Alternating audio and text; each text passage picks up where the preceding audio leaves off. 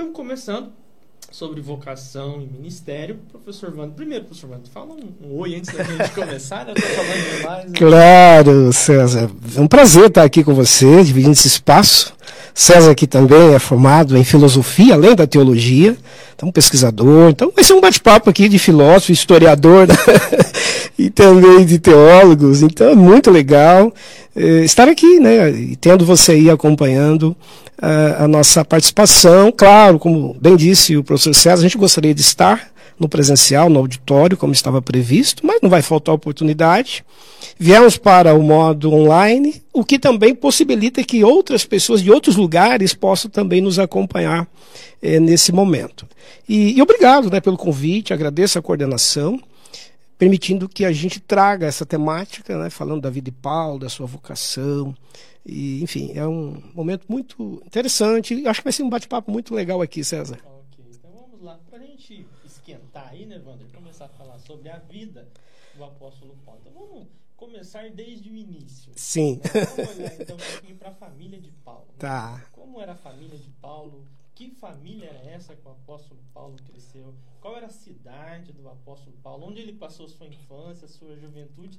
E que influência, né? Essa família, essa cidade teve sobre a, a, o crescimento, a forma como ele pensava, etc.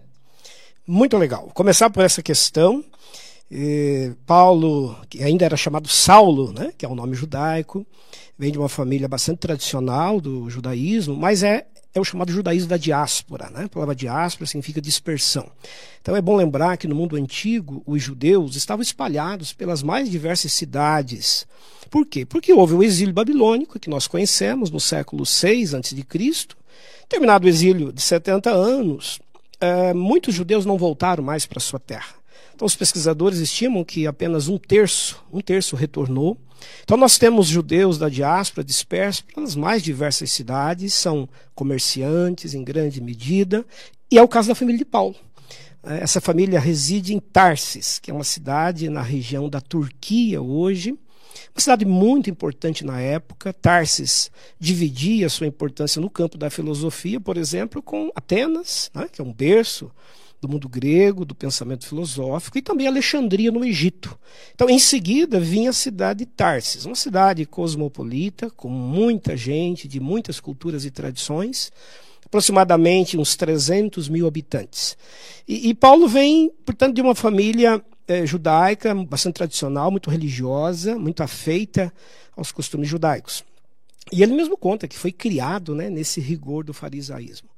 Os pais dele, a família, é, era uma família de comerciantes, né, eles fabricavam tendas, tinham seu comércio, produziam essas tendas, construíam tendas. E o próprio Paulo, segundo alguma literatura que não foi canonizada, trabalhou muito com os seus pais até os 18 anos, viajando, né, percorrendo as cidades ali como um bom comerciante. E, e não só isso, uma outra coisa muito importante: o fato de Paulo ter crescido em Tarsis possibilitou a ele um contato com as culturas. Porque, como, como era um centro de filosofia, né, César, e você é da área da filosofia, eh, jovens, estudantes de vários lugares do mundo antigo iam para Tarsis estudar. A gente chamaria hoje uma cidade universitária. Né? Londrina, para quem é de fora, uma cidade com mais de 500 mil habitantes, cidade muito universitária. É, guardadas as proporções, Tarsis era assim. Então, jovens circulando pelas ruas, os encontros. Então, Paulo cresceu tendo contato com essa diversidade, podendo estudar e aprender dentro destas escolas filosóficas, até os 18 anos de idade, ele vai viver nessa cidade.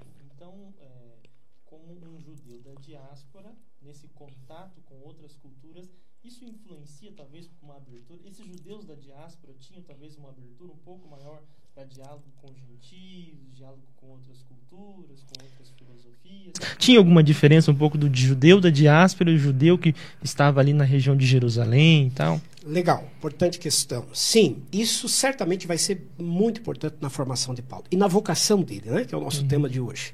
Por quê? Porque ele cresce convivendo com a diversidade, né? tendo contato com essas culturas, sendo esse judeu já integrado a né, essa diversidade do mundo grego, ele vai depois, enquanto já líder cristão mais tardiamente, se utilizar muito disso. Uhum. Quando a gente lê as cartas de Paulo, a gente percebe claramente o quanto ele dialoga com essa cultura como ele é aberto para conversar é? com os estoicos, os epicureus, né? os, os gnósticos. E mesmo que Paulo tenha dito que é, não se utilizou né, de tudo que ele recebeu na sua formação. Ele diz assim mais tarde: ah, eu, eu desprezei o que eu, o que eu aprendi e tudo mais. Mas é muito mais um eufemismo, uma maneira de ser humilde. Porque na prática as cartas paulinas estão repletas de elementos culturais, de contato cultural. E, e uma coisa bem importante disso que você coloca, César.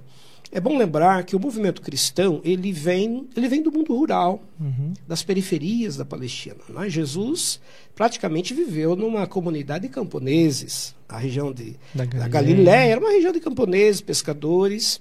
E toda a linguagem, todo o diálogo de Jesus com os seus ouvintes é um diálogo calcado nesse universo rural. Uhum. Né? Ele fala das aves dos céus, fala lá do, do semeador que saiu a semear, os lírios do campo. Então, a chamada pedagogia de Jesus é, é rural, não é? a linguagem, o vocabulário. E o movimento cristão precisava, claro, mais tardiamente, se expandir e chegar às grandes cidades. Cidades grandes como Éfeso, com 500 mil habitantes, Roma, com um milhão de habitantes, Tarsis, com 300 mil. E é nesse momento que a figura paulina será muito importante. Por quê? Porque Paulo vai ter a linguagem do mundo urbano e vai dialogar, como eu disse, com a filosofia. Quando ele escreve, ele utiliza categorias explicativas do mundo, do mundo urbano. Né? Fala uhum. dos Jogos Olímpicos, fala do, né, dos atletas. É, enfim, toda a conversa e todo o diálogo de Paulo com o seu contexto é, vem do mundo urbano. Então, Paulo é considerado pelos antropólogos da religião como aquele que fez a transposição do uhum. movimento cristão mais ruralizado, afeito ao mundo rural, para o mundo urbano. E essa formação dele, é, aberta a essas é, culturas diversas, a gente falou que Tarsis é uma cidade cosmopolita, é bom uhum. explicar isso? Cosmos, universos, diversos mundos estavam presentes naquela cidade. Isso vai influenciar demais a vocação de Paulo. E aí, fechando essa questão, César, a gente pode dizer que é, na verdade, o chamado de Paulo para ser esse líder começou já em Tarsis, quando ele ainda era judeu, uhum. é? quando ele ainda era ligado diretamente. Essa experiência cosmopolita. Né? Exatamente, já estava, e aí vamos imaginar a soberania divina, uhum. preparando esse futuro líder, esse futuro pregador, para depois ser o grande responsável, o grande protagonista para levar a mensagem cristã para os grandes centros urbanos. Eu acho que nessa fala inicial, Wander, acho que dá para a gente ressaltar uma das tônicas que a, a bandeira que a FTCA levanta, que é a questão da teologia contextual. A gente fala de teologia contextual, parece que é uma coisa muito abstrata. O que, que é isso? É. Nesse exemplo, simples exemplo que o Vander deu da contraposição entre Jesus e Paulo, a gente percebe muito bem a importância e o lugar da teologia contextual. Né? Então, quando Jesus, enquanto é judeu da Galiléia, ali da periferia, falando essa linguagem rural, e de repente precisa ir para a cidade. Perfeito. Como ir para a cidade? Perfeito. Aí o apóstolo Paulo é esse que vai fazer essa transposição para uma linguagem capaz de falar a vida da cidade, né? Perfeito. Ótima observação. Acho que essa é a grande mensagem do, do evangelho. Não é? Os judeus, claro, tinham uma pregação já monoteísta, de um único Deus, mas estavam profundamente apegados a costumes, tradições é, muito próprias da sua etnia, né, dos seus costumes. E, e um movimento cristão precisava romper com, essa, com esse pertencimento, com esse vínculo, para poder alcançar as culturas, já que a mensagem é, de Jesus, a mensagem do Reino de Deus, é para os povos, é para as nações. Então, como alcançar esses povos, essas nações, carregando esse peso cultural de uma única, né, de um único povo, de uma única identidade. Era preciso romper. E Paulo será o grande responsável por fazer essa passagem, essa transposição, como uhum. você bem disse, com o contexto, né, com a sua realidade e o mundo do seu tempo. É interessante como as nossas vivências contribuem para a forma como nós fazemos teologia e para nossas capacidades de contextualização né, em diferentes ambientes. Mas é o seguinte, Wander, ele nasceu lá em Tarsis, cresceu lá, só que quando ele, a famosa passagem que ele cai lá quando Jesus aparece, ele não está em Tarsis. Ele está lá na região de Jerusalém, na, em Damasco. Damasco é. Qual que era a relação de Paulo com Jerusalém? Perfeito. Legal. É um outro ponto muito interessante da vocação de Paulo. Ele vive, segundo né, as pesquisas que, que nós temos, Paulo vive até os 18 anos aproximadamente em Tarsis. Se forma no que era possível estudar naquele momento E é nessa hora que ele tem o despertamento vocacional. Porque no judaísmo havia também um incentivo para que jovens pudessem exercer a sua vocação uhum. é, em diferentes áreas ministeriais, não é? podendo atuar como sacerdotes, podendo atuar como um rabino, um doutor da lei, um mestre da lei, ou até mesmo um profeta, como era o caso dos essênios no deserto. E Paulo se sente vocacionado, se sente chamado aos 18 anos para ser um líder do judaísmo. E ele decide então deixar Tarsis e ir para Jerusalém. E, e, é muito interessante, o livro de Atos, é, no capítulo 23, menciona que Paulo tinha uma irmã casada que morava em Jerusalém. Então ele vai para lá, vai morar com essa irmã, e, e, vai se matricular no, no, num curso, né? no curso de teologia, né? Que coisa interessante. Teologia curso de teologia rabínica. do judaísmo. E, e, ele escolhe exatamente ser né, um doutor da lei, ser um, um, né, um rabino, um mestre da lei. E, e, tem a oportunidade de ser aluno do, né, de, um, de um nome, de um expoente do judaísmo, que era Gamaliel. Então ele vai estudar, sendo orientado, mentoreado por esse grande pensador do judaísmo, que era Gamaliel. E, e Paulo vai estudar em Jerusalém de forma intensa. As pesquisas indicam que uh, o estudo no fari, ele escolhe o farisaísmo, né, que é a escola de teologia uhum. que existia no templo de Jerusalém, eh, era um estudo eh, denso, completo, porque formava não apenas o teólogo, não, formava não apenas o líder para a religião, mas formava também o jurista. A escola farisaica preparava os doutores também no campo jurídico, porque o templo de Jerusalém também hospedava né, o que seria o Supremo Tribunal da Justiça uhum. daquela época. É, lá estava o Sinédrio, composto então como a Suprema Corte. E, e Paulo se prepara para ser esse teólogo e esse jurista, para exercer essa atividade mais tardiamente. E só para o pessoal que está nos acompanhando ter uma ideia, César, é, esse tempo de formação durava em média 10 anos. Então, dos 18 aos 28 anos de idade, Paulo vai viver em Jerusalém, estudando na escola farisaica, para ser um futuro doutor da lei. Inclusive, pleitear mais, né, mais adiante, quem sabe, uma cadeira no Sinédrio, uhum. a partir né, da idade de 30 anos. E acho que só para esclarecer um pouquinho mais, é, naqueles dias de Paulo existiam três grandes escolas de formação no judaísmo. A escola farisaica, que nós já mencionamos, que formava o jurista e o teólogo. A escola dos saduceus, que formava os sacerdotes, os levitas, aqueles que trabalhavam com os ritos dentro do templo. E a terceira escola é a escola de profetas, que existia no deserto, junto à comunidade dos essênios, a comunidade de Qumran. E, então, Paulo tinha essas três opções. A gente está falando aqui de futuros estudantes, né? é, alguém que está aí. Tinha três outro... escolas. é, exatamente. alguém que está aí do outro lado pensando, puxa vida, eu vou fazer o vestibular, vou me matricular e fazer o curso. Paulo, quando completou 18 anos, tem que fazer essa escolha. E ele escolheu, dentre as três possíveis escolas existentes no farisaísmo, aliás, no judaísmo, ele escolheu a escola farisaica. Uhum. E, e, ele vai morar em Jerusalém durante todo esse tempo de 10 anos. E uma coisa muito interessante: durante esse tempo da sua vida lá, eh, ele certamente ouviu falar de um movimento que estava surgindo na Galiléia, é? de, de um movimento de camponeses, liderado por um tal de Jesus. E Paulo sabia disso porque ele estava morando na mesma época em Jerusalém que Jesus estava morando na Galiléia. Uhum. E é bom dizer que Paulo é aproximadamente cinco anos mais novo que Jesus. Cinco ou seis anos. Ele nasce por volta de cinco ou seis depois de Cristo. Então, quando ele era estudante, Jesus estava já atuando, vivendo naquela região. Né? E, e ele vai ter a oportunidade de ouvir falar daquele pregador.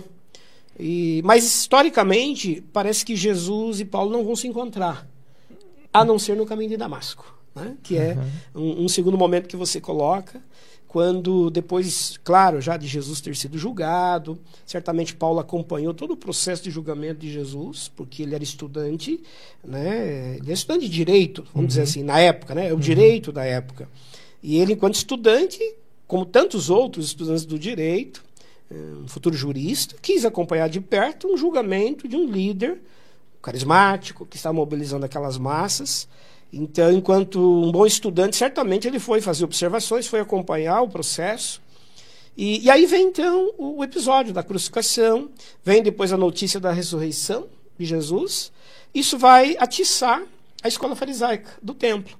E essa escola vai designar Paulo para ser um, digamos, um agente para ir até Damasco combater e perseguir esse movimento que estava renascendo na região de Damasco. Então essa ida a Damasco não é meramente como uma figura religiosa. E Também tem esse papel é, tem, é, é jurídico. jurídico né? Perfeitamente. Paulo era, a gente, né, falando aqui para estudantes, é, é, uma espécie de estagiário. Uhum. E, a, terminando e a juri, jurisdição, vamos dizer, de Jerusalém a Damasco. Isso. Ele tinha dentro do império essa liberdade, essa jurisdição? Tinha, tinha, e é muito interessante a sua pergunta. Por quê? Porque o templo de Jerusalém, nos dias de Jesus, ele hospedava três grandes funções. Né? O templo.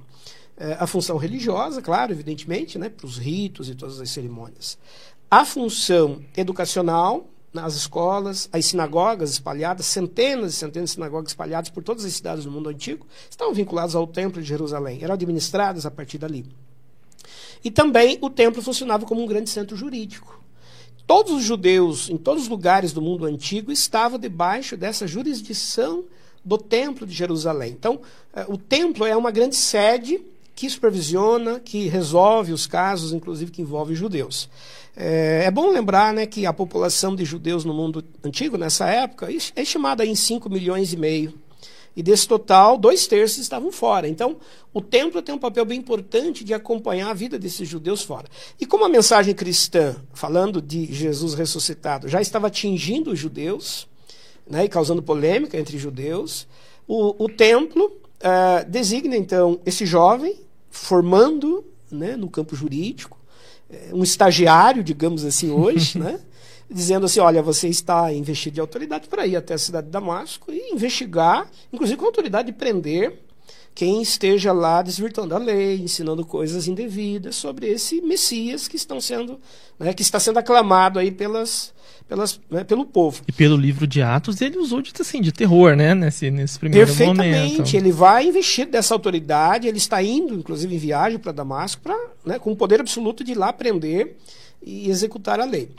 E é exatamente no caminho de Damasco que vai acontecer o episódio, né, que vai mudar a vida de Paulo que é o encontro, ele ainda Saulo, né? Uhum. Encontra-se com, com Jesus, que aí ele aparece, segundo o relato de Atos, e, e, e, aí ele tem a experiência da conversão, a fé cristã, sua vida vai ser completamente mudada, e a sua vocação, que até então era para o farisaísmo, era para o judaísmo, vai ter agora uma guinada para ser uma vocação direcionada a, a pregar agora esse, esse novo Messias, né? esse uhum. novo reino, e, enfim, levar adiante a vocação para os gentios. Esse encontro com Cristo vai gerar uma série de reorientações na vida do apóstolo Paulo. Né? Ah, encontrou ali, dali ele já saiu pregando, já tinha toda a sua teologia em mente, etc. Talvez não foi assim, né? Exatamente. Há um processo. Né? O que, que acontece nesse processo antes do, de, de, Paulo descobrir qual seria o, o, seu exercício ministerial, o que ele faria? Como foi esse processo do apóstolo Paulo pós sua conversão? Conversão. Muito, muito importante essa questão, porque aqui está um, um dado que às vezes realmente passa despercebido. Porque a impressão quando a gente lê o livro de Atos, Paulo se converte, ele fica né, sem enxergar por um período, por um tempo é, entra lá na cidade, Ananias ora por ele, recupera a visão, né, fica hospedado por lá. E parece que Paulo já sai dali pregando para todo mundo, muita gente já se convertendo, né, e, e foi uma coisa muito instantânea. E a gente vai ver, pesquisar a vida de Paulo e descobre que não foi bem assim. Uhum. Né, primeiro porque havia uma desconfiança enorme. Poxa, esse, esse homem estava até ontem perseguindo, né, com algemas na, nas mãos, para perseguir a igreja, e agora nós vamos recebê-lo? Então há uma desconfiança, há um medo de que seja uma coisa, uh, né, uma farsa. E o medo justificado. É, justificado, uma estratégia, né? Sim. E, então, esse é um aspecto. O segundo é que esse, esse judeu fariseu, criado no rigor da lei, ele precisava refazer a sua teologia, refazer todo o seu caminho, a sua vocação, redirecionar tudo aquilo que ele havia estudado. Foram dez anos de formação. E aí acontece uma coisa muito interessante. Paulo vai partir para o deserto. Né? Ele mesmo diz na carta aos Gálatas, no capítulo 1, que ele partiu para o deserto da Arábia. E lá vai permanecer durante três anos, até que ele volta e se apresenta aos apóstolos em Jerusalém. E uma questão que surge geralmente é essa: o que, que Paulo foi fazer no deserto da Arábia? E o que, que tinha no deserto o que da que tinha nesse deserto da Arábia que levou Paulo para lá? E aí é importante uma questão histórica. Nós mencionamos agora há pouco que havia lá na região de Jerusalém, na região do Mar Morto, uma comunidade chamada comunidade de Essênios, que formava profetas. Comunidade de, né, de, do deserto, que abrigava em torno de 4 mil membros, uma grande comunidade. É, essa comunidade foi a comunidade onde João Batista cresceu, viveu, né, foi adotado por essa comunidade, foi ali que ele pregou né, o batismo e arrependimento, e foi naquela comunidade que Jesus é, celebrou seu batismo aos 30 anos por João Batista. Então, há um vínculo já dessa comunidade do deserto com João Batista e com Jesus. Jesus inicia o seu ministério aos 30 anos, cumprindo um rito essênio para ser um profeta, tanto é que ele vai para o deserto, se prepara e se apresenta depois aos 30 anos, que era a idade exigida uhum. para um novo profeta, poder atuar. Então, vamos chegar agora à questão de Paulo. É, os essênios haviam criado outras duas comunidades. Uma no deserto do Egito, muito provavelmente foi para essa comunidade que José e Maria fugiram quando o menino estava sendo perseguido por Herodes. Lembra lá né, do relato? Eles fogem para proteger o menino. Provavelmente foram para o deserto é, do Egito, onde essa comunidade lá o abrigou. E havia uma terceira comunidade que estava no deserto da Arábia, que era uma comunidade, então, desses essênios. O que, que significa esse termo essênios? Que judeus eram esses? Era um grupo apocalíptico. Eram judeus que decidiram deixar o templo e formar uma comunidade alternativa de vida igualitária no deserto. Ali eles partilhavam tudo. Tinham tudo em comum, viviam juntos, dividiam tudo. É, e não só isso, viviam uma espiritualidade de espera desse Messias que está para chegar. Tanto é que João Batista prega, o Messias está chegando. Uhum. Né? É, é, é são, são, arautos da chegada desse Messias. E tudo indica que é, essa comunidade se converte à pregação de Jesus, se torna uma comunidade messiânica. E essa comunidade do deserto da Arábia também havia se transformado numa comunidade convertida à, à pregação é, de Jesus. E a prova disso é que o livro de Atos 2 diz, né, no capítulo 2 de Atos, diz lá que todos viviam juntos, partilhavam tudo, tinham tudo em comum. Então, aquele modelo essênio do deserto acabou sendo um modelo das primeiras comunidades cristãs. E lá nesse deserto da Arábia, Paulo vai passar três anos convivendo com aquele grupo para poder aprender, rever toda a teologia dele à luz daquilo que os apóstolos estavam pregando, daquilo que Jesus pregou. Então, César, é uma coisa muito interessante. Paulo tem que se converter duas vezes. né? Ele tem que se converter. Primeiro, a fé é messiânica, a fé em Cristo, em Jesus como Messias. Né? Ele se converte do judaísmo para o cristianismo. Mas a segunda conversão é uma conversão também muito importante, que é a conversão teológica. Ele tem que converter toda a sua formação farisaica, centrada na lei, no rigor na lei, agora para essa nova mensagem do Reino de Deus, que é uma mensagem muito diferente, a mensagem da graça. Só para a gente ilustrar, os fariseus consideravam os essênios como um grupo perigoso. Por quê? Porque a comunidade de essênios hospedava e abrigava pessoas que os judeus consideravam pessoas impuras. Então, os doentes, uh, pessoas cegas, pessoas que tinham alguma paralisia, os desvalidos da sociedade, eh, né, órfãos, viúvas e tudo, né, todos aqueles grupos sociais eh, empobrecidos eh, acabavam indo viver nessa comunidade, eram acolhidos ali e eram tratados ali. Então, os fariseus consideravam determinadas doenças, como a cegueira, a paralisia, como maldições. Uhum. Né? Consideravam a pobreza como também um castigo, era uma maldição. E Várias profissões também eram estigmatizadas pelo farisaísmo. Por exemplo, a profissão de, de pastor de ovelhas, a profissão né, de, de carpinteiro. Então, é, resumindo, a comunidade do deserto abrigava é, grupos socialmente marginalizados e excluídos do próprio judaísmo, e por isso os fariseus desprezavam essa comunidade. Então, é aí que eu quero chegar para fechar a questão. Quando Paulo vai viver três anos na comunidade do deserto, ele vai para se reconverter converteu o seu olhar, que era um olhar de fariseu, de desprezo a esses grupos, e agora ele vai viver ao lado dessas pessoas. Né? Imagine, imaginemos agora um fariseu, quase doutor da lei, tendo que conviver com pessoas que eram cegas, pessoas desvalidas, pessoas que tinham problemas físicos. Ele vai conviver com essas pessoas dentro da comunidade do deserto. E ali ele vai então refazer a sua teologia, refazer todos os seus princípios e valores teológicos. Então eu considero essa fase muito importante na vocação de Paulo, porque preparou o pregador que iria levar adiante a mensagem que Jesus havia também hum. pregado. É claro que existe depois um desenvolvimento no pensamento dele depois que começa a missão, mas essa primeira fase é extremamente significativa para delinear pelo menos as linhas principais que direcionariam o início do seu ministério. Né? Muito importante isso. Por quê? É, ele fica três anos lá no deserto, e ele relata que depois ele sai e vai para Jerusalém, se apresenta aos apóstolos, e ainda vai demorar um tempo para ele iniciar, por exemplo, o seu ministério mais efetivo.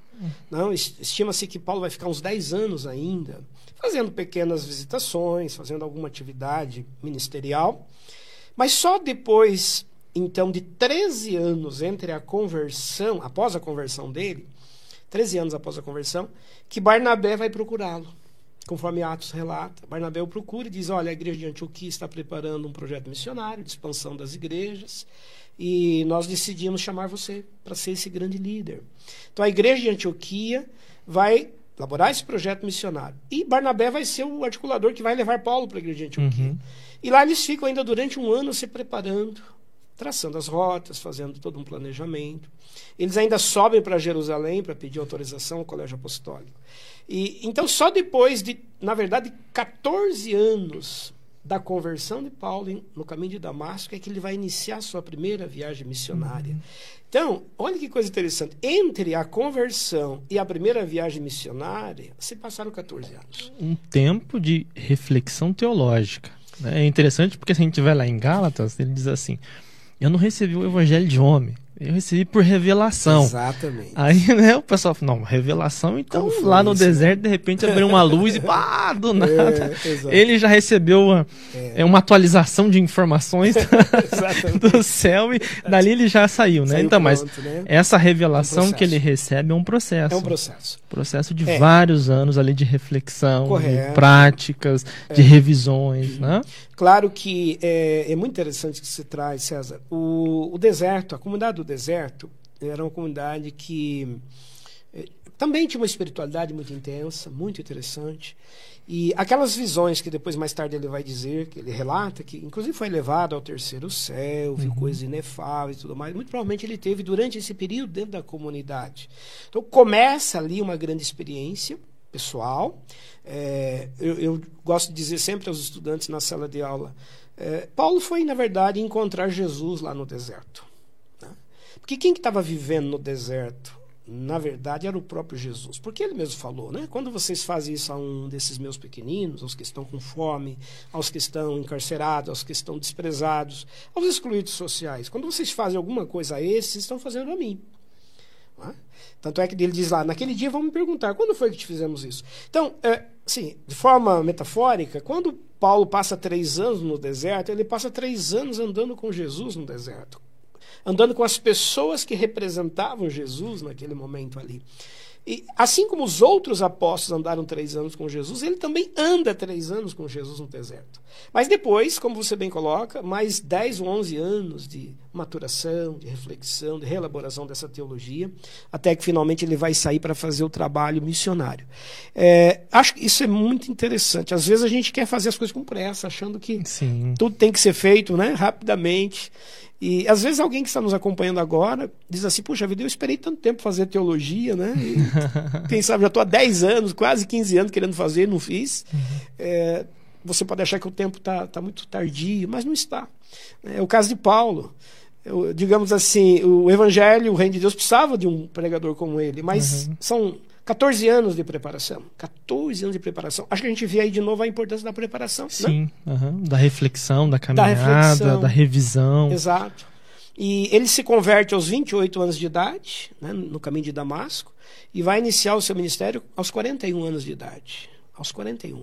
Né? Paulo vai desenvolver o ministério durante 20 anos, 21 anos de, né, de, de, trabalho ministerial, porque ele vai morrer com 62 anos de idade. Né? Uhum. Então, levando em consideração também a expectativa de vida na época, ele já, é, já era bem sem maduro, dúvida, né? Nessa dúvida. época, quando ele começa. É Hoje, 40, é. o pessoal tá novo aí, né? Tá Mas naquela época Muito. do Paulo já tinha uma certa Exatamente. maturidade, né? Aos 40. Uhum. Bom. Depois desses longos 14 anos, e aí que começa os grandes relatos que a gente encontra em Lucas das viagens, Perfeito. né? Primeira, segunda. Bom, Wander, quais são algumas das estratégias, então, aí que Paulo vai utilizar nesse, nesse, nessa investida, né? Junto aos gentios, espalhando a mensagem do Evangelho? Legal. Bom, é, é bem interessante. Paulo vai né, claro, fazer as suas viagens missionárias, vai realizar três viagens que, que são feitas com base na igreja de Antioquia, um projeto bem elaborado com Barnabé e outros companheiros.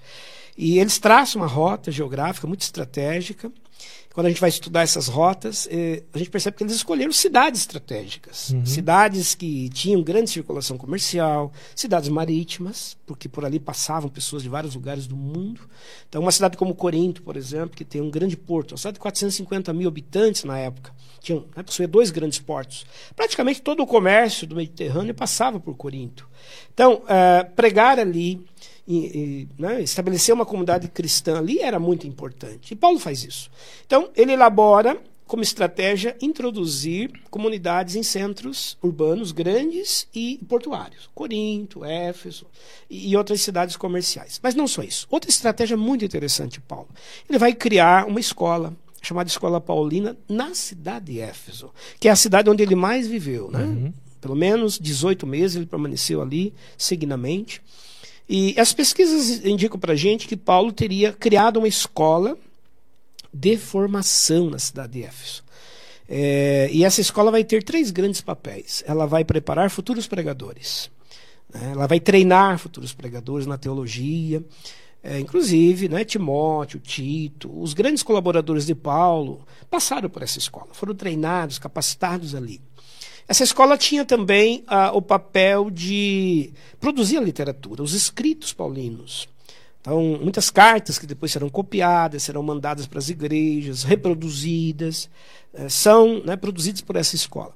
E a terceira função da escola paulina foi preservar o pensamento paulino, o pensamento teológico, se constitui uma escola que vai assegurar que a mensagem paulina não fosse engolida pela mensagem judaizante, né, das tradições da lei e tudo mais. Então, Paulo ele é estrategista porque cria uma escola preparatória, uma escola de missões. Por isso que mesmo depois da morte dele, a sua mensagem continua. Né? Os seus discípulos, seus alunos. Paulo foi professor, deu aula, formou os estudantes ali. Então, mais uma vez, a gente ressalta a importância da formação, né? a vocação é, Paulo sabia a importância da, da educação, do ensino, porque ele estudou durante Dez toda a anos vida, no né? farisaísmo, no deserto, e agora ele sabe que também precisa moldar essas. Perfeito, preparar. Transmitir, preparar o obreiro. Os futuros líderes da igreja. Jovens também. Jovens né? da igreja, jovens, todos muito jovens, né? Timóteo, Tito. Então, ele prepara, ele treina, ele capacita envia e, e, a escola paulina de Éfeso se torna um grande, uma grande base né, de, de apoio esses missionários vão para o campo, muitas vezes são perseguidos, têm problemas, retornam, né, se refazem ali, trazem problemas que estão acontecendo com as comunidades, eles resolvem ali, decidem, produzem as cartas. Então, ali é um, é um QG né, da, da pregação paulina para atender os mais diferentes lugares. Porque é bom dizer, o, o evangelho, a, a, a, pregação cristã foi sendo levada para países, lugares muito, muito complexos e distantes com inúmeros desafios. Então começavam a chegar estas dúvidas, esses problemas, essas questões conceituais, teológicas, doutrinárias. Como é que a gente vai resolver? Ah, muitas vezes o apóstolo ia pessoalmente, quando era possível, mas quando não, não era possível, mandava cartas. Então, a escola paulina que Paulo vai criar em Éfeso vai ter esse papel fundamental de manter as comunidades paulinas vinculadas, né, sendo guiadas e orientadas pelos escritos. Hum. É? Então, Paulo, nesse sentido, foi, foi, foi um grande estrategista. E a questão da estratégia, mano, eu acho que é interessante a gente pontuar, porque assim, quando ele tem esse chamado para o gentil, e o legal é pensar quem é gentil. É. Bom, todo mundo que não é judeu. Então, assim, o império Israel era um cisco Sim, no meio daquele império gigante, é. né? E como atingir esse, esse público, como atingir esse império. E aí entra essa questão de pensar quais serão as melhores estratégias. Né? Então, tanto a, a estratégia de locomoção, de implementação, de saber qual cidade, porque daquela cidade né, você tem facilidade de atingir outras cidades, atingir o interior, o papel da educação teológica nesse processo de expansão da mensagem. Né? Então, ele tem o chamado, mas enquanto estrategista, ele tem tanto como traçar esses movimentos de expansão, quanto o papel da educação teológica nesse processo também, né? Com certeza, né? Nós estamos falando de uma população de 70 milhões de pessoas no Império Romano nesse período. Uma diversidade de povos, né? todo mundo é, herdeiro da, do, né, do Império Grego, agora é romano. E o, o desafio era enorme, né, César, para poder falar a esse, a esse mundo, poder levar a mensagem não é, do Evangelho para essas culturas tão diversas e complexas. E Paulo, portanto, é esse grande personagem que vai ter essa, essa percepção. Uhum. Né? Ele sabia que precisava formar, preparar esses líderes, capacitá-los, investir na educação né, teológica, de conhecimento, é, dessa, dessa liderança nova que vai poder levar adiante esse trabalho, e, inclusive depois da morte dele, da ausência dele, porque Paulo também foi, a gente até vai falar um pouquinho mais daqui a pouco, foi, foi preso várias uhum. vezes e, e, nem sempre podia estar presente. Mas ele treina e ele capacita outros para fazerem isso. Então, entrando aí já nessa, puxando o gancho da questão Sim. da prisão, é, nesse projeto, então, nesse processo de pregação, de expansão, de formação de escola e tal, quais foram, vamos destacar algumas dificuldades aí que o apóstolo Paulo teve nesse caminho? Perfeito. É, Paulo teve algumas dificuldades pessoais, outras ministeriais, né? Por exemplo, Paulo enfrentou uma resistência forte do seu próprio povo, dos judeus, porque ele é visto como um traidor, né? porque ele estava sendo preparado para ser um doutor da lei, um sucessor de Gamaliel, né? um, homem de um, de um, pensamento, de um nível intelectual elevadíssimo, que falava seis ou sete idiomas. Né? É, uma pessoa preparada para ser um grande líder em Israel, que de repente se converte e passa para o outro lado. Então, os judeus nunca aceitaram isso. Paulo vai ser perseguido, apedrejado, vai ser preso. Né? Fala-se em pelo menos sete prisões que ele sofreu durante a vida. Uma carta de Clemente de Roma do século II diz que ele ficou preso durante sete, sete né, vezes. É, então, o seu povo rejeita. É, ele é hostilizado, ele é visto como um traidor, um inimigo. Quase a é, mesma violência lei. que ele utiliza no início contra os cristãos de Damasco vai ser aquela que ele vai receber Incrível, ao longo né? da caminhada. Exato, né? se volta contra ele. Isso. Aquela ira, aquela fúria, porque agora ele é visto, entre aspas, como um herege. Né? Ele está desvirtuando o judaísmo, a, a, dizendo que um carpinteiro é o Messias, né? um filho de carpinteiro é o Messias, um, um filho de carpinteiro crucificado. Dizer, isso é inconcebível né, para o judaísmo naquele momento. Então, essa é uma primeira dificuldade que ele enfrenta. Uma segunda é, é familiar. Né? As pesquisas indicam que Paulo provavelmente não, não teve aceitação da família mais após sua conversão. É, Paulo tinha uma irmã, Paulo tinha irmãos, e ele acabou ficando é, de fora, né, de herança familiar. A família o desprezou, a família o deixou, porque justamente ele aderiu a essa nova né, pregação religiosa. É, e Paulo também tem uma outra rejeição, que é de próprio, né, de determinados grupos cristãos radicais chamados de juda, judaizantes, que eram cristãos, pessoas convertidas, mas que queriam conservar as tradições judaicas.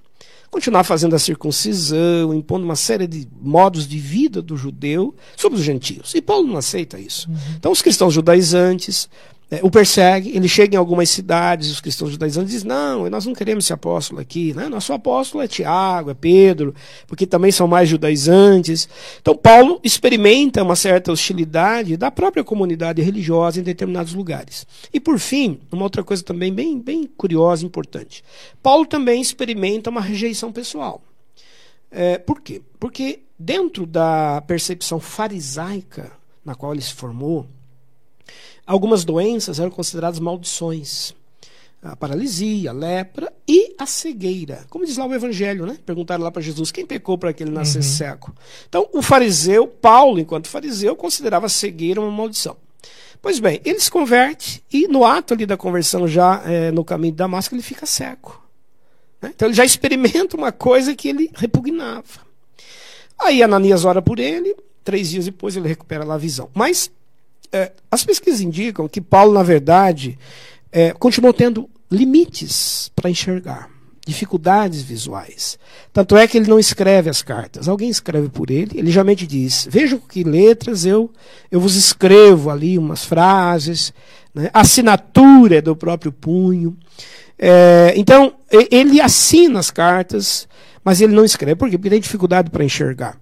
E quando ele fala do espinho na carne, lá na carta aos Coríntios, que era uma coisa que o acusava, que ele chama lá um, né, uma coisa que Satanás né, usava para condená-lo, muito provavelmente seja esse problema visual.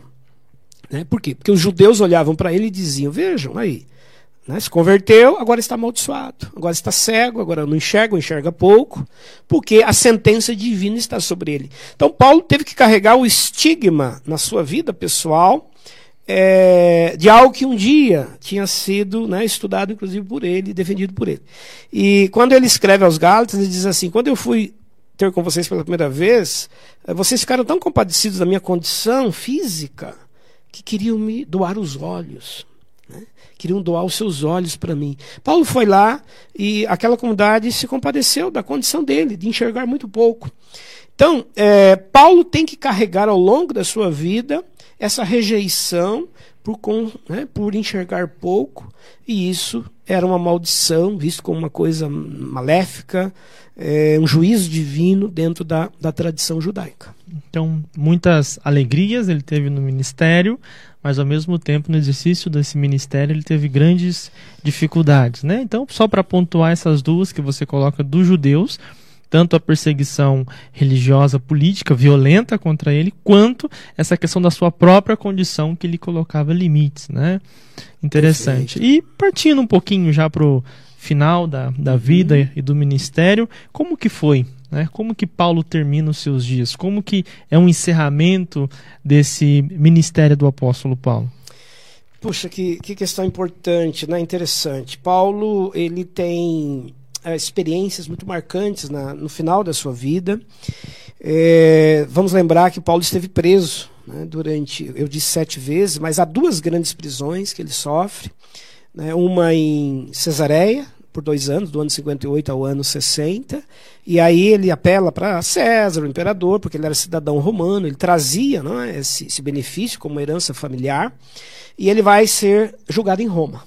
E lá vai ficar preso durante dois anos em Roma numa prisão domiciliar, que era um direito cidadão romano. Então ele vai ficar preso durante quatro anos. E Paulo estava achando até que poderia ser o fim dele. Né? Ele manda algumas cartas da prisão, em alguns momentos ele parece que está já se despedindo. Mas ele acaba ganhando a liberdade. Né? Então, no ano 62, ele, ele é solto e ele sai e continua pregando, visitando igrejas. Fala-se, inclusive, que ele poderia ter vindo até a Espanha, porque era um sonho de Paulo, né? É, conhecer a Espanha. E, então, por mais uns cinco anos, ele continua pregando, sendo um líder é, importante na, na igreja. Até que, finalmente, ele acaba sendo preso de novo no ano 67. E aí, a mando de Nero, que era o imperador, que naquele momento queria né, banir o cristianismo, banir o movimento cristão. E Nero usou uma estratégia assim, maléfica. Né? Ele mandou prender os dois principais líderes daquele momento, Paulo e Pedro. Pedro já atuava em Roma, Pedro era pastor da igreja em Roma nesse momento. E eles são levados a julgamento, os dois juntos, inclusive no ano 67. E, e a tradição e a história dizem que no ato do julgamento é, chegaram, né, inclusive, a, a ameaçar né, de executá-lo como Pedro, porque Pedro foi, morreu crucificado. Inclusive, Pedro pede para ser crucificado de cabeça para baixo, né, que é um relato também da tradição.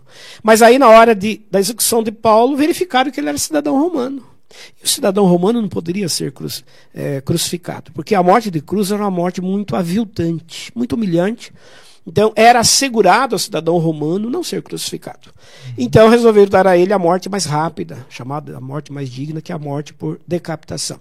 Ele é decapitado, né? Pedro é crucificado cabeça para baixo e ele decapitado numa região de Roma chamada Três Fontes. E, e aí acontece um episódio assim, né, muito marcante.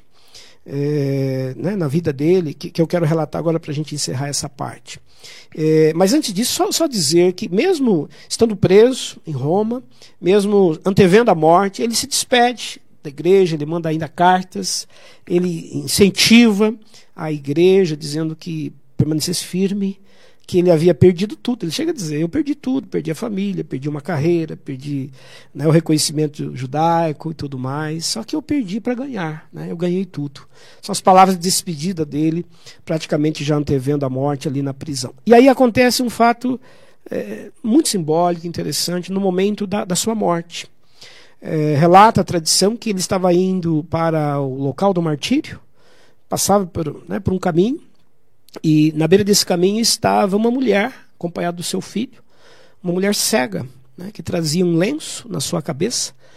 E essa mulher chamada Petronila, eh, se compadecendo dele, de vendo a situação dele sendo levado à morte, chamou por ele, né, disse Paulo. Daí ele né, parou, deu atenção e, e ela entregou para ele o lenço e disse: Olha, coloque esse lenço nos seus olhos para você não ver a sua morte. Né? Paulo agradeceu o gesto da mulher, pegou o lenço e devolveu a ela. E a tradição diz que naquele momento, quando ele, ela colocou o lenço sobre a sua cabeça, ela passou a enxergar perfeitamente, recuperou a sua visão e Paulo seguiu o seu caminho para o martírio. Então foi assim que terminou a vida de Paulo no ano 67, com 62 anos na cidade de Roma um longo, uma longa caminhada, um longo ministério, né? Empolgante. Sempre quando a gente olha para a vida, né, do apóstolo Paulo, a gente pode tirar algumas lições aí, inspiração para nós também. Muito. Ok, vamos prosseguir a nossa segunda parte aqui, Wanda. Então, em primeiro lugar, eu gostaria de agradecer aos inúmeros alunos e alunas e todos vocês que estão nos acompanhando. Tem gente aí do Brasil, tem gente do exterior que mostra como a FTCA tem alcançado pessoas aí em diversos lugares, né? Para além dos limites aqui do Brasil, no exterior também temos algumas pessoas. Temos irmãos, alunos aí do Rio Grande do Sul, Santa Catarina, São Paulo, Rio de Janeiro, irmãos do Nordeste, do exterior aí, Portugal, Estados Unidos, Japão. Então, bem-vindo, que bom que você está aqui. É um prazer nesse momento a gente estar tá conversando com você. E agora, algumas perguntas que vocês nos enviaram. Nós vamos aqui fazer um bate-papo rápido com o professor Vander a partir de algumas questões. Primeira, Vander, o Abel pergunta assim: Paulo era um pouco mandão? Paulo gostava de mandar. certo. Bom, primeiro agradecer né, o pessoal que está aí interagindo com a gente, mandando questões, né, e tantas pessoas assistindo, acompanhando, de tantos lugares né, nesse, nesse mundo tão globalizado, né, César? Uhum. em horários tão diferentes também. Obrigado por você que está aí, inclusive, dentro de outros horários. É, obrigado pela questão, né? Claro que Paulo às vezes é, é acusado, até mesmo pelas mulheres, né? Como aquele que é o inimigo das mulheres, né? muito centralizador, muito mandão, muito duro. É, e, e, e às vezes a gente tem até uma imagem bastante negativa de Paulo por esse aspecto. Claro que ele foi, ele foi um líder e teve que comandar pessoas, teve que atuar é, duramente em dados momentos. Paulo até se aborrece de muitas coisas. Olha, eu, eu desisti desse. Teve um caso lá que diz: olha, eu não, não tem mais como eu tratar esse caso, né? Carne de pescoço tinha é, na época também, né? Muito, muito. né, os inimigos uh, do, do judaísmo, né, os judaizantes. Então, Paulo realmente foi, ele foi duro em alguns momentos, precisou ser enérgico, porque ele também foi muito, né, muito acusado, às vezes injustamente, quase sempre injustamente. E, e aí fica muito para a gente essa imagem. Uhum. Mas Paulo é, ele é um grande, é um grande líder capaz de agregar né, pessoas tão, é, assim, tão diferentes naquele momento. E ele trabalha né, com essa diversidade, inclusive com mulheres que compuseram a sua equipe né, uhum. de trabalhadores, como o casal lá, Priscila uhum. e Áquila. Priscila foi uma grande auxiliadora do trabalho ministerial de Evode Paulo. Cinti, Também, né, ele lista lá nos agradecimentos das cartas, tantas mulheres que trabalharam com ele, né, é, como líderes, inclusive, valorizando o trabalho feminino. É, para a gente desconstruir essa imagem de que Paulo foi um grande inimigo das mulheres, que mandou as mulheres ficarem caladas lá na igreja, usar o véu e tudo mais uma questão absolutamente contextual, circunstancial em Corinto, né? Uhum. A necessidade de estudar bem o texto, Bastante. Né? com uma boa interpretação. Agora o Gécio Costa. Professor Vander, o apóstolo Paulo era casado ou não? Legal, obrigado pela questão. É, tudo indica que não. Ele optou por ser solteiro para dedicar-se mesmo ao ministério. Né? Ele se converte, como nós dissemos, aos 28 anos de idade, ainda era solteiro, morava com a sua irmã em Jerusalém, era uhum. estudante. Né? E o curso era extremamente puxado, tinha que estudar o dia todo, ir para casa, ainda fazer os trabalhos, né? como todo estudante, né? fazer os trabalhos, as pesquisas, as provas. Então, ainda era solteiro. É, se permanecesse no judaísmo, muito provavelmente iria se casar aos 30 anos, por ali, porque é o momento em que é, atingia-se a maioridade para poder atuar nessas esferas públicas né, enquanto casado.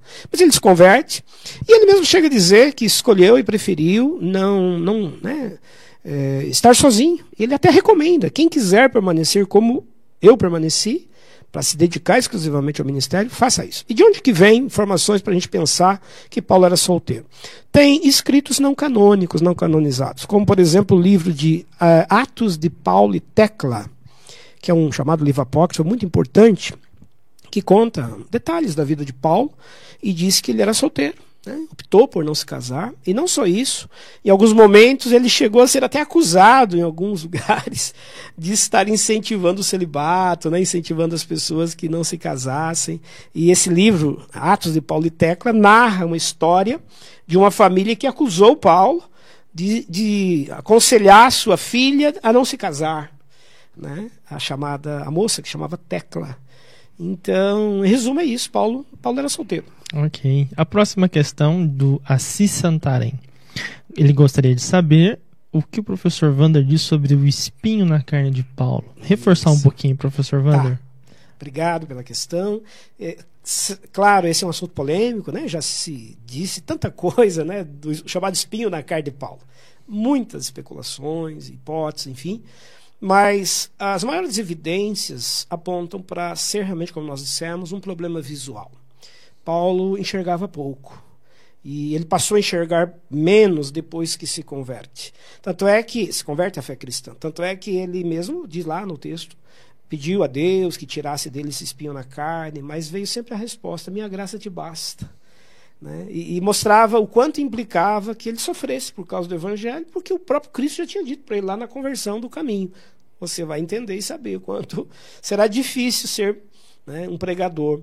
Então, os indícios todos apontam para ser um problema visual. Enxergava pouco. Uhum. Então, aí tem algumas teorias. Comprou passagem para ir para Roma, que era o sonho de Paulo conhecer a cidade de Roma. Mas aí ele resolve fazer uma visitinha em Jerusalém. Diz, ah, eu já estou em viagem mesmo. eu vou deslocar um pouquinho e passar por Jerusalém.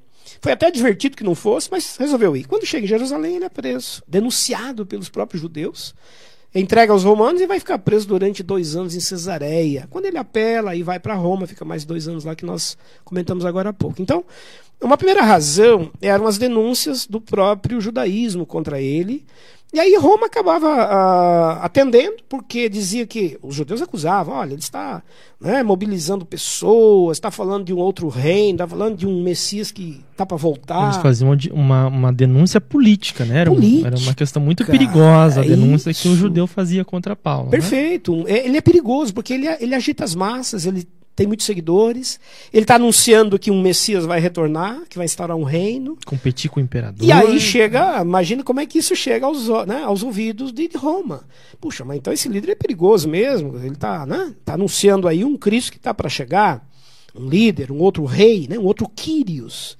É, o imperador romano, César, né, né, evidentemente não, não aceitava uma, uma condição dessa. Então, esse é um fator. É, outro que você até menciona, que é bem importante, a pregação paulina interferiu nas questões culturais, não só paulina, mas a, pregação das comunidades cristãs em geral.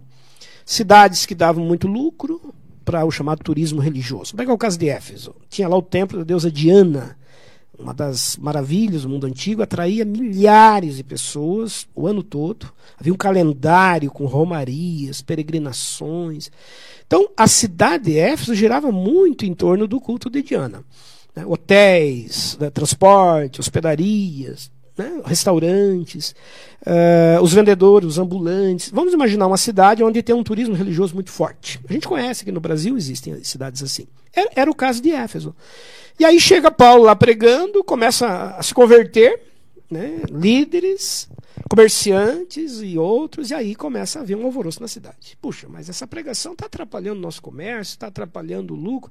Quer dizer, se essa religião aí, ou se essa pregação continuar convertendo pessoas, ela vai comprometer né, a questão econômica, a questão né, de interesse naquele momento naquela cidade. Então, de fato, existe esse elemento cultural que está presente não só em Éfeso, mas em outras cidades. O movimento cristão passa a ser visto como um movimento perigoso, porque estava interferindo em tradições e costumes culturais em, em determinadas cidades. E, e terceiro, o, o, a questão da escravidão. É, aqui talvez, Peterson, esteja o principal argumento. Roma começou a perceber, e Roma tinha praticamente dois terços da população romana era de escravos.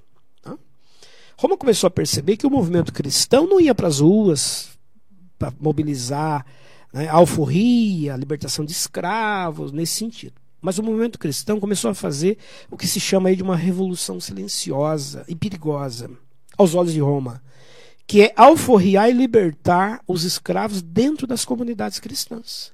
Então, dentro da comunidade, não havia mais a distinção entre senhor e escravo, todos eram irmãos. Tanto é que Paulo, quando manda a carta a Filemão, ele diz assim: Você agora vai tratar o Onésimo, o escravo, como irmão, não mais como escravo. Então, isso acendeu a luz amarela para Roma. Puxa, mas esse movimento é perigoso. Por quê? Porque se essa gente começa a se converter, se esses escravos começam a se converter, a base de sustentação econômica de Roma está na mão de obra escrava. Né? E além dos escravos, os soldados. Muitos soldados começam a se converter que é outra base de sustentação de Roma, as legiões, os exércitos. E, esses soldados que se convertem não querem pegar mais em armas, não querem mais né, matar, não querem ir para a guerra. Então começa a haver uma fragilização do Império Romano na questão das armas, na questão do, dos combates. Então a pregação que Paulo traz é uma pregação que fala de paz e que fala de igualdade. E isso é perigoso aos olhos de Roma. Então há consequências políticas, econômicas, né, que geram que, que geram, convulsões ali sociais contra a mensagem. Né? Exatamente. Né? E isso leva Paulo às prisões, porque é uma forma de você silenciar. Uhum. Né? É uma mensagem que Roma está passando, dizendo: olha, nós não vamos tolerar esse tipo de comportamento social, né? Uhum. E a última questão aqui do Laércio, ele diz assim: Paulo tinha suas diferenças com Pedro mas se mostra muito amigo de tantos. Às vezes tinha uns conflitos, né? É, Como Paulo conseguia manter suas amizades apesar de tantos desafios? Pois é, Paulo, de fato, ele teve alguns desentendimentos com Pedro no sentido teológico, né? O próprio texto bíblico relata uhum. isso. Wanda, e aproveitando claro. o que você está falando, às vezes a gente fala de cristianismo primitivo, acha que era uma teologia única, única né? Mas eu acho que essa pergunta também dá para a gente Muito pontuar importante. correntes teológicas dentro do cristianismo, né? Se Correto. Nós temos, uh, obrigado pela questão, Laércio. Nós temos uh, pelo menos três grandes vertentes né, no, no cristianismo antigo, é, que a gente chama de escolas de pensamento teológico, de, de linha teológica. O cristianismo judaizante, que é centrado em Jerusalém, que tem Pedro, Tiago, é a base mais conservadora, que conserva e mantém os, os costumes judaicos, tradições judaicas. Nós temos uma outra escola, que é a escola joanina, né, centrada principalmente em Éfeso, com João e os seus demais colaboradores, que dialoga de, muito com o mundo gnóstico, né, com, com as correntes novas que estão surgindo, que tem um enfrentamento do Império Romano, o livro do Apocalipse, as perseguições, enfim. E temos uma terceira escola, a terceira corrente, que é paulina, que é gentílica, que trata da pregação para os povos que não são judaizantes ou que não são judeus. E é nesse momento que Paulo e Pedro vão ter alguma tensão teológica né, de não concordarem. Não, Pedro quer ser bastante conservador, manter tradições judaicas. Paulo diz: não, é preciso. Né? O mundo gentílico não precisa disso. Mas eles seguem, cada um segue o seu caminho, e, e, o que é curioso, né? os dois vão acabar se encontrando em Roma no final da vida uhum. e vão morrer juntos. Né? E, e, Paulo visitou Roma, né? Pedro era pastor da igreja em Roma, já no ano 60. Então, quando Paulo chega prisioneiro lá no ano 60, ele fica até o ano 62, Pedro já estava pastoreando a igreja de Roma. Então, é, certamente tiveram contatos, tiveram diferenças, mas se respeitaram muito. E você falou uma coisa interessante aqui no início, né, César? A todos os nossos futuros estudantes aí. A, a teologia é o espaço também do diálogo, da conversa com, com, com as diferenças. Né? É, o reino de Deus comporta as diferenças. O reino de Deus ele, ele permite que a gente tenha né, percepções, é, formas ministeriais, visões teológicas, um, pouco mais específicas. Uhum. É, podemos pensar diferentes, podemos ter visões diferentes, mas nós temos pontos que nos unem, que nos, né, nos convergem. Que é o caso de Paulo e Pedro. Aquela é. frase bonita, né, que foi estendida à destra da comunhão. Né? Eles iriam para os judeus e nós iríamos para os gentios. Né? Essa Muito questão da comunhão na missão. Né?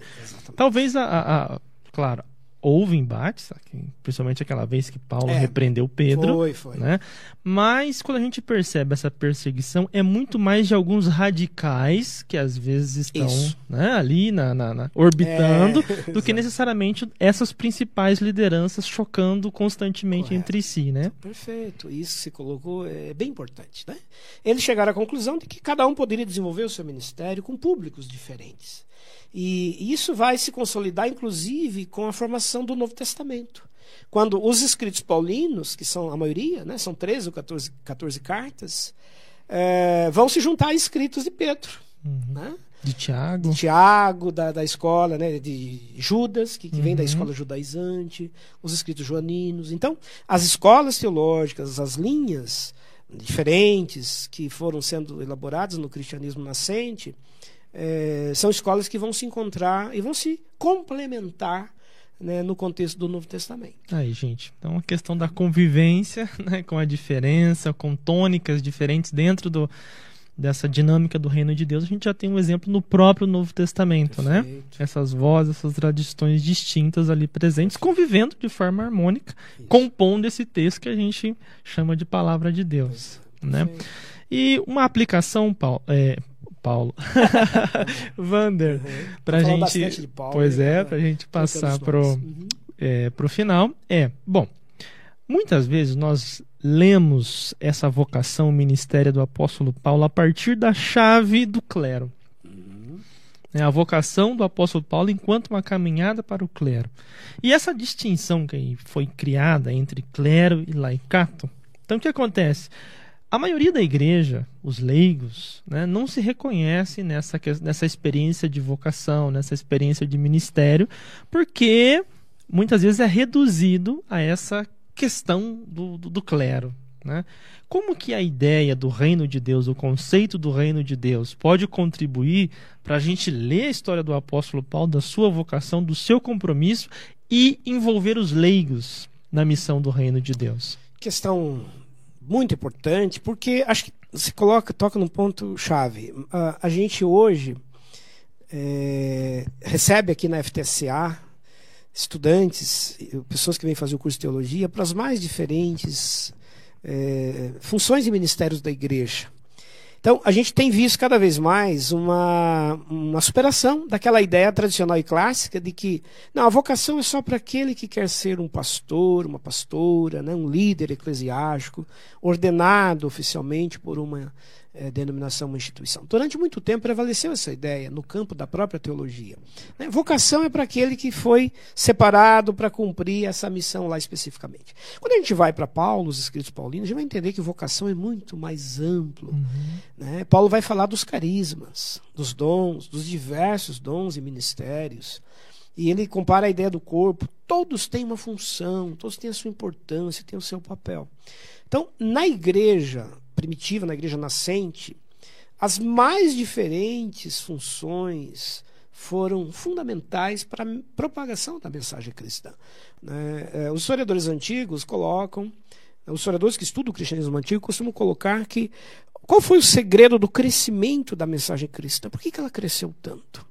Ela não cresceu tanto com por causa dos doze apóstolos, porque eles morreram muito cedo. Uhum. Né? Dos doze, praticamente João é o único que não morre martirizado. Todos os demais morrem muito cedo. Eles vão pregar para lugares distantes e acabam morrendo. Mas ficam, ficam o, o, né, os cristãos. que faziam a pregação da fé né, no comércio, no porto, no, né, nos lugares onde trabalhavam, é, no campo, nas vilas, nas mais diversas atribuições e afazeres do mundo antigo. E é essa riqueza dos chamados leigos, daquele, né, o Sérgio Cristão, a mensagem revolucionária e transformadora. Né, que converte escravos, porque são escravos, são muitos que, que vêm da, né, das camadas sociais mais pobres do, do mundo romano, é, pessoas que mal sabiam ler, mal sabiam escrever, e que se convertem e que dão testemunho dessa fé e que propagam essa fé. Então, é, fechando a questão, a igreja ao longo da história, e a gente estuda, claro, bastante isso aqui, história da igreja, acabou é, criando uma distinção muito demarcada e foi separando né, quem é do clero, quem é né, que vai se formar para se preparar para cumprir missão. Existem estes. A faculdade tem estes aqui. Formamos aqui esses líderes. Mas hoje, cada vez mais, vem estudar aqui pessoas que são profissionais liberais, que trabalham no comércio, que atuam nas mais diferentes atividades profissionais e que não vão necessariamente ser um pastor, uma pastora, mas querem ser um líder de célula, um líder familiar, querem contribuir melhor lá para a sua comunidade local, querem fazer um trabalho social, né? quer saber mais da teologia, da Bíblia, para poder compartilhar com a sua própria família, para a sua própria, né, é, enfim, atividade na sua comunidade local. E a igreja é enriquecida com essa diversidade. E eu acho que Paulo, ele, ele nos ensina, né? ele se preocupou com a preparação. Acho que esse é um ponto que eu né, ressaltaria. É, mesmo aquele que é leigo, mesmo aquele que. É importante, se ele puder saber mais, conhecer mais, Paulo cria uma escola lá. Vamos criar uma escola aqui em Éfeso para né, é, formar quem queira saber mais. Mas essa igreja paulina é uma igreja que agrega toda essa diversidade de funções. E quando a gente vira a chave para a tônica do reino de Deus, a gente percebe que as possibilidades de atuação, vamos assim, a vivência da implicação da fé cristã aonde quer que você esteja. Né? E, e, eu acho que um exemplo disso, gente, eu vou pedir para o professor Vande falar rapidinho uhum. dessa experiência. Nós estamos, nessas duas semanas agora de janeiro, tendo um módulo do mestrado em teologia aqui na FTSA. E o professor Wander estava ministrando a disciplina de ecoteologia. Pois é, né? exatamente. Então, para você ver, quando a gente amplia essa chave para o reino de Deus, né, gente, nós ampliamos também as possibilidades de atuação dentro desse reino. Né? Como assim pensar a ecologia, pensar o planeta, pensar a, a natureza a partir da perspectiva e que implicações nós temos para a nossa vida prática, né? Nos vermos como um sinal do reino de Deus atuando nas causas ecológicas e etc, né, Wanda? Muito legal esse, né, é, esse momento que a gente vive, né, e aqui na FTCA nós estamos vivendo, recebendo estudantes aqui no nosso programa de pós-graduação, do mestrado, né, César, que nós tivemos aí nesses, nessas duas semanas, é, gente do Brasil todo, e de diversas áreas, né? advogados, pessoas ligadas a médicos, pessoas ligadas ao comércio, pessoas que trabalham nos mais diversos afazeres, é, que, que estão vindo fazer o programa de mestrado e que vão, com a sua formação, é, buscar capacitação para poder atuar melhor na sua atividade profissional, naquilo que desempenham. Então, é uma experiência riquíssima. E, particularmente, em relação a essa disciplina que nós tivemos, ecoteologia, né? É, teologia e sustentabilidade, a preocupação com o nosso planeta, com uma, uma vida melhor para todos, o cuidado dessa criação, o cuidado desse meio ambiente, que é responsabilidade também nossa, de todos nós, e não somente da ONU, não somente dos movimentos ambientalistas. É tarefa da mensagem cristã, do Reino de Deus, zelar daquilo que o Criador entregou. Né? Quando colocou lá no ato da criação, o ser humano disse: Vocês serão minha imagem e semelhança. Né? E coloca ali aquele, aqueles primeiros habitantes para cuidarem e guardarem o jardim. Então é tarefa né, da igreja. E, e, a gente pode vir fazer teologia e estudar temas como uhum. esse, né, que são temas extremamente atuais.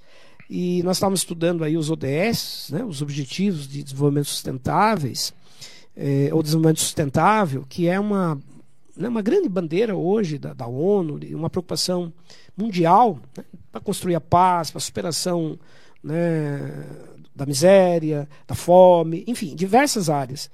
E tudo isso a gente estuda aqui, tudo isso a gente debate uhum. para ser uma teologia sintonizada com, com o nosso tempo. Então, quando a gente vira a chave para o reino de Deus, a gente percebe que a teologia é relevante não só para formar pastores, mas um curso de teologia ele pode ser relevante para atuação muito mais ampla no reino de Deus, capacitando outros profissionais, capacitando outros lugares, né, para que você possa ser esse sinal do reino de Deus aonde Deus te colocar. Né? Então, fica aí o nosso incentivo, de novo, estamos começando o ano de 2022, abrindo novas turmas Isso. de teologia, né, Wanda? Isso. Você que tem um sonho de fazer graduação, venha, né? Você que gostou desse momento, agora imagina, gente, toda semana você com esse homem aqui, podendo tirar as dúvidas em sala de aula. Então, uma experiência com os outros professores também, convívio com outros colegas e reforço a promoção especial aí que a FTCA está fazendo para esse primeiro semestre de 2022. Bom, encerrando. Muito obrigado pela sua presença. Quero agradecer aqui ao professor Vander pela disponibilidade, pelo tempo, sanando as nossas dúvidas, nos presenteando aí com esse conhecimento, com essas aplicações. Né? Então, muito obrigado você que esteve presente conosco. Foi um prazer compartilhar esse momento da noite com você. Professor Vander. Legal, eu, eu também quero agradecer muito a quem ficou conosco até agora, nos acompanhando, interagindo, enviando perguntas. E, e só para né, não esquecer, eu, eu vi quando, um pouquinho antes de, de vir aqui para o estúdio, eu vi que alguém já tinha acessado, lá tinha postado uma pergunta e eu acho que a gente acabou não fazendo aqui. Eu queria responder, porque né, eu quero valorizar quem chegou bem cedo lá para acompanhar. E a pergunta foi a seguinte: uh, quantas cartas Paulo escreveu da prisão? Né, quando ele estava preso. Na verdade, são quatro cartas. Paulo escreve, né, Filemon, quando ele estava preso, ele manda Onésio, manda essa pequena carta é, a Filemon. Escreveu Filipenses, quando estava preso também, Colossenses e Efésios. Né, que, que, são as chamadas cartas da prisão. Então, só para a gente é, enfim, valorizar a interação e a participação de vocês. E, e, quero encerrar, então, agradecendo muito ao convite da coordenação, da faculdade, para a gente poder abordar esse tema. E esperamos fazer em breve um, um, outro evento, né, poder abordar um tema como esse presencialmente Presencial. aqui no nosso auditório Presencial. e estarmos em sala de aula, quem sabe recebendo né, você aí como nosso, nosso futuro estudante. Opa, então fica aqui o nosso abraço. Esteja conosco nas nossas próximas lives, nos nossos eventos presenciais e quem sabe a gente caminhar junto durante três anos aí no curso presencial de teologia. Um abraço a todos e até um próximo encontro.